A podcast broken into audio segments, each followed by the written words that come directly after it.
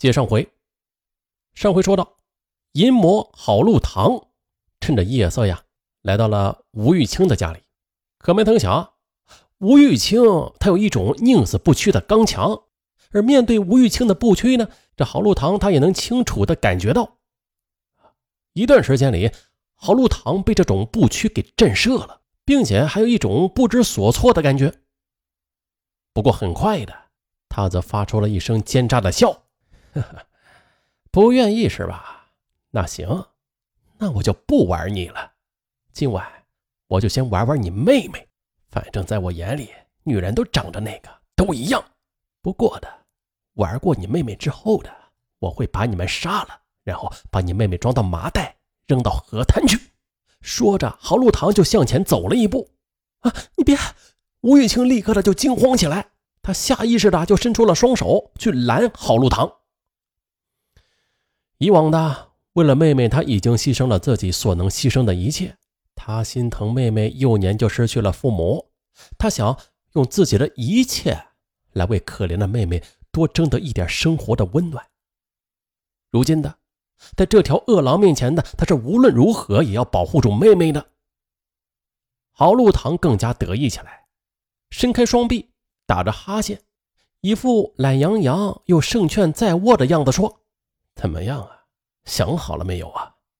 吴玉清啊终于的失声痛哭起来，开始无奈的脱着自己的衣服。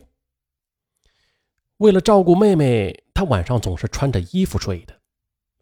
这不，他刚刚脱下一件秋衣呢，郝路堂就迫不及待的扑了上去，几下子把他的裤子就给拉了下来，在吴玉清不甘的抽泣声中，把他给强暴了。终于的，郝玉堂满足的走了，而这时的，一直在被子中瑟瑟发抖的吴玉清的妹妹，这才敢回过头来看到额头流血的姐姐，姐妹俩抱头痛哭。彻夜未眠。不过，欺负吴玉清姐妹，在索宝村那是犯众怒的事儿。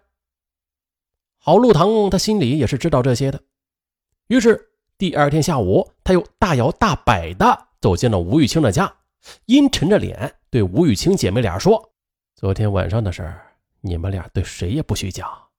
我是个劳改，你们要是说出去。”我可是什么事情都能够做得出来的。吴玉清姐妹太弱小了，她们一直不敢告发这个全村闻名的恶棍，直到公安人员找到他们时，仍然是心有余悸，欲言又止。嗯，接下来啊，又是另外一桩案子，那是一月二日夜，郝路堂像鬼影一样出现在了临近石家庄村空寂的街道上。他为啥来这儿啊？很简单。前几天他在这个村子里看到一个长得很漂亮的女人，叫李云珍，就耿耿于怀呀。他要把李云珍搞到手。仅仅几天之后的，他就打听到了李云珍住在哪儿，并且啊知道李云珍的丈夫在县上干临时工，不能回家，于是就摸黑的来到了李云珍家，翻墙进了院子。午夜零时的，带着七岁的儿子早已经入睡的二十七岁的李云珍，被郝路堂敲窗的声音给惊醒了。他赶紧穿上衣服，啊，来到门前，紧张的问：“谁呀？快开门，找你有事。”外边的郝禄堂说着呢，就开始推门。听到这陌生的声音，李云珍呢，就就赶紧用力顶住了屋门，大声的问：“你是谁呀？你要干什么？”你再不走，我可喊人了啊！忽然的，郝禄堂从门下伸出手来，一把就拽住了李云珍的裤腿儿。不要！惊恐万状的李云珍吓得惊叫着跳到一旁。可是这门呢也松开了，郝路堂则就这样进了屋，一脸的怒气。李云珍假意随着陌生的郝路堂说：“啊，原来是你啊！”啊，想以此稳住郝路堂。自己则慢慢的挪向了上房的梯子，他想寻机上房去，大声的喊救命。可忽然的，屋子里边却传来了儿子的哭声。李云珍立刻意识到坏了，儿子已经被郝路堂控制住了。自己如果一喊，那儿子就会受到郝路堂的伤害的。想到这儿的李云珍则疯了似的就冲到床前，把儿子紧紧的搂在了怀里。郝路堂就是的坐到李云珍的床边说：“，我呀没啥事啊，我就，咱们废废吧。”说着呢，不顾李云珍的反对，就把手伸到李云珍的内衣里边摸李云珍的乳房。李云珍一边哄着大哭不止的孩子，一边的又死命的抵抗着郝路堂。郝路堂火了，猛然的一把把孩子从李云珍的怀中就拖出来，推到一边的床上，用一只胳膊就死死的勒住了李云珍的脖子，而另一只手就去解李云珍的腰带。李云珍则使劲的护住腰带，郝路堂则气急败坏的说：“你他妈的，你要是不让我废的话，我就找几个人报复你，还有你的孩子。”呃，丈夫不在家啊，李云珍最怕的就是这个了。听了这话，她不敢再反抗了。接着，郝路堂就扯下了李云珍的裤子，在孩子的哭声中强奸了孩子的妈妈。强奸之后还要继续的保持关系，不然就威胁报复他。二月四日晚上七点多。啊七点呢，这天还并不晚啊。索宝村的未婚青年女教师钟云，她在批改完学生的作业之后的，就急急忙忙的往家赶。忽然的，郝路堂就不知道从什么地方给钻出来了，并且拦住了他的去路。你是你要干啥？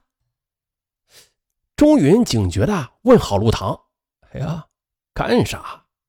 郝路堂恶狠狠地说着。这挥手一连就打了钟云几个重重的耳光，钟云立刻的就感到天旋地转起来，整个头啊都疼得麻木了。可即便这样，自卫的意识使他顾不得这些，他仍然那是挣扎着逃到了附近的一户村民家里。可没曾想啊，疯狂的郝路堂居然肆无忌惮的追到了这户村民家里，往外就这么使劲拽。哎呦，这郝路堂心狠手辣。在全村那是出了名的，这户村民对这个恶棍着实的不敢得罪，但是眼看陷入绝境的钟云呢，他仍然是壮起胆子就拦住了郝路堂，让钟云赶快跑。钟云是慌不择路的就逃了出来，郝路堂也追了出来，并且很快的追上了钟云，又把他拖进一户村民家的院内，又狠狠的打了钟云两记耳光，然后呢？郝路堂就在地上拾起一块砖，阴沉沉的对着钟云说：“你要是不听话的话，我就砸死你！哼 我可是从监狱里边出来的，我是什么事儿都能做得出来。我在城里旅馆里边还玩过几个女人呢，见的女人多了，我非跟你发生关系不行，否则你就不要想活着出去。”说着，郝路堂就把手伸到钟云的衣内，啊，见他处于。半昏迷状态的钟云也不说话，于是啊，就趁机的扒下了钟云的呢子大衣，铺在地上，把钟云呢就摁到地上，强奸了这个尚未结婚的女青年教师。满足受欲之后的郝路堂穿上衣服，对钟云说：“我问你，以后咋办呀？”钟云哭着说：“ 我要告你。”郝路堂一把就掐住了钟云的脖子。恶狠狠地说：“告我行啊，你告吧你，大不了再住几年大牢的，等我回来收拾你。”就是这么一幕幕的苦累，案件的进展异常艰难。至今呢，多数被郝路堂一伙儿强奸的妇女们，她仍然不敢说出自己被强奸的事实。警方为了动员他们说出自己遭遇的不幸啊啊，去揭露犯罪。干警们那是遇到了百倍的艰难。其实呢，受辱的女人们，她们是非常的痛恨郝路堂的。可是，社会对失身女人的偏见，又使他们不得不把自己的屈辱深深的埋在心里。他们不愿意失身之后的再失去亲人和乡亲们对自己的尊重，他们更怕来日啊，郝路堂对他们进行报复。关键是啊，人们是曾经亲历了郝路堂劳改解教回来之后的对检举揭发者肆无忌惮的报复和威胁。办案中，干警们记录了一桩桩郝路堂的凶狂的事例，比如那是在一九九四年初的某日晚，索宝村的妇女周凤叶看电影回家时被郝路堂给抓住了。你给我过来！我和陶青青的事，是不是你向公安机关报告的？如果查出是你的话，我非他妈干死你不可！反正我是住过劳改的，我什么都不怕。有这么一下，这周凤叶的精神受到了很大的刺激，回家之后啊，痛哭不止。接着，郝路堂又敲开了索宝村曾经被他多次强奸、毁了一生的陶青青的家。进屋之后的郝路堂挥着一把大剪刀，敲打着桌面，就逼问陶青青的父亲，问他。他住劳改是谁告的他，并且扬言道：“啊，我已经三十多了，也不准备活了，我一定要查出是谁告的我来。要查出来，我就对他们不客气。”再后来的，他又逼着陶青青父女和他一起到另外一户村民家去对质，因为那户村民不给开门，这才放回了陶青青父女。反正吧，这村里没有一个人不怕他的。警方也是为了动员受害女子讲出受害的事实，啊，干警们呢有时就请乡村中的计划生育干部们配合，以检查计划生育为由，将那些受害妇女从家中啊叫出来谈话，有时请可靠的邻居借故的把他们请出来。有个妇女啊去磨面，干警们就派出一个人替她去磨面，其他人则上前做她的工作。还有就是啊，有的女子的工作做不通，而她的丈夫啊，则是有很高觉悟的人，啊就做做她丈夫的工作，请她丈夫帮忙动员她讲出事实。这白天不好做工作时啊，那就晚上做；晚上不好做工作的，就白天做。干警们是处处的为着受害妇女们着想努力了不使他们因为向公安机关反映情况而受到伤害。我问你啊？你恨不恨犯罪分子呀？如果你恨的话，那你就应该把自己受到伤害的事说出来，因为只有这样，这犯罪分子才能够得到应有的惩罚的。难道你不希望他得到惩罚吗？我们现在呀，正在侦查他的多起犯罪，希望你支持我们的工作，请你也为乡亲们想一想吧。如果你不说出你受害的事实，那坏人就可能受不到应有的惩罚的，他呢，就可能。再去伤害其他乡亲，你愿意再发生这样的事儿吗？干警们是苦口婆心，说理动情，他们就这样没日没夜的工作和那种嫉恶如仇的精神，终于的是感动了被访问的每一个人。一个个受害女子，他们从一开始的矢口否认，到最后的放声痛哭，最终啊。是详细的说出了受害的全部经过，郝禄堂一伙的罪行便一条一条的被落实了下来。啊，可即便这样的，仍然有很多犯罪事实的，也许永远无法落实了。